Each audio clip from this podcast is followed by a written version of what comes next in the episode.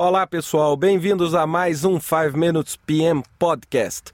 Bem, hoje eu vou falar e tentar abordar com vocês um pouquinho os chamados projetos imprevisíveis, não é? Ou seja, o que, que são os projetos que a gente chama de projetos imprevisíveis? São aqueles projetos que são como uma caixa preta. Ou seja, o conhecimento vai sendo adquirido à medida que o projeto vai se desenvolvendo.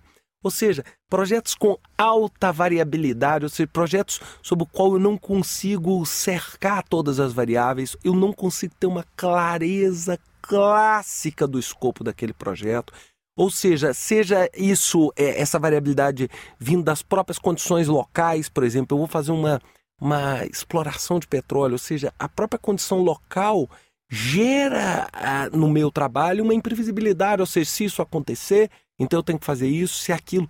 E se a gente lembrar os conceitos clássicos das redes que nós trabalhamos, é, os nossos cronogramas e o pé, essas redes não prevêem loop e elas não prevêem condicionantes, não é? O nosso PERT, etc. Então, vocês são alta variabilidade, fruto dessas condições, fruto do, do governo, da onde você está, do conhecimento que você vai ter. E aí eu, eu tive pensando é, em como nós podemos melhorar a previsibilidade do nosso projeto imprevisível. Parece estranho, mas vamos tentar um pouquinho. Eu acho que uma das coisas que aumenta enormemente a imprevisibilidade é o horizonte de tempo. Quanto mais longe, se eu perguntar para os senhores qual vai ser a diferença entre o valor do dólar norte-americano e o valor do euro na próxima semana, os senhores vão ter uma precisão. Se eu perguntar quanto vai valer um euro em dólares americanos daqui a 15 anos, fica muito difícil. Então, uma das primeiras coisas que a gente precisa é o seguinte: será que está imprevisível porque eu estou tentando olhar muito longe? Será que não vale a pena reduzir o horizonte de tempo? Ou seja, ao invés de tratar o projeto como um projeto, a gente trata ele como um programa e divide esse programa em projetos menores e faz um modelo como um modelo de phase gate, ou seja, de fases, onde naquele horizonte de tempo nós temos maior previsibilidade. Aí é como se fosse um mergulhador com um cilindro de oxigênio.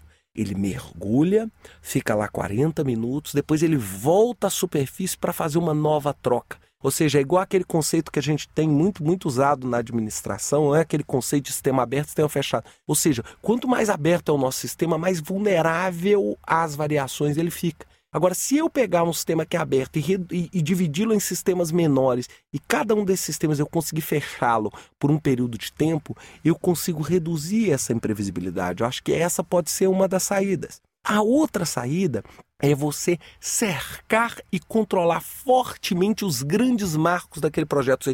Todo projeto tem determinadas entregas e determinados marcos que são críticos para esse projeto. Então, tentar que, pelo menos ao redor de cada um desses grandes marcos, você tenha um certo grau de controle. E uma das estratégias muito interessantes para aumentar esse controle em cima desses marcos é a utilização de buffers, ou a utilização de reservas ou de pulmões, como o proposto pelo Goldratt na corrente crítica. Ou seja, talvez o uso da corrente crítica pode aumentar enormemente a previsibilidade, porque a corrente crítica ela não vai falar sobre cumprir as tarefas no prazo, mas sim terminar o projeto no prazo. Terminar as tarefas, é, é, as tarefas no prazo não necessariamente é mais importante. O que é mais importante é realmente a teoria das restrições. Qual é a restrição? Eu preciso terminar o projeto no prazo. Outra estratégia, e eu sempre tenho usado isso no, nos meus trabalhos, é não dá para fazer um grande trabalho no escopo. Beleza. Então eu vou fazer um trabalho absurdo no risco eu vou fazer um grande trabalho de gerenciamento de risco. Eu vou usar tudo que eu puder para fazer uma grande administração do risco. Porque, seja, já que eu não consigo fechar todo o escopo, controlar todo o escopo, então pelo menos uma coisa eu vou fazer: eu vou gerenciar o risco maravilhosamente bem. E aí, com isso, eu vou colocar a reserva no lugar certo, eu vou fazer um determinado seguro, eu vou mudar uma estratégia, eu vou saber quais os caminhos vão me gerar mais risco. E eu acho que então, se o projeto é imprevisível, a gente sempre trabalha com horizonte menor tenta inserir reservas, controla os marcos e faz uma grande gestão de risco. Não adianta você tentar bater e tentar dar murro, né, como a gente brinca, na ponta de faca. Não adianta, isso não tem a menor lógica. Por quê? Porque pelo simples fato de você pegar e usar o framework lá do PMI, ou o standard do PMI, o PMBOK, não significa que seu projeto vai ficar previsível. Por quê? Porque as variáveis ambientais são muito grandes. Então é sempre pensar nisso, controlar aquilo que puder ser controlado. Mas aquilo que puder ser controlado, você vai controlar bem, claramente bem.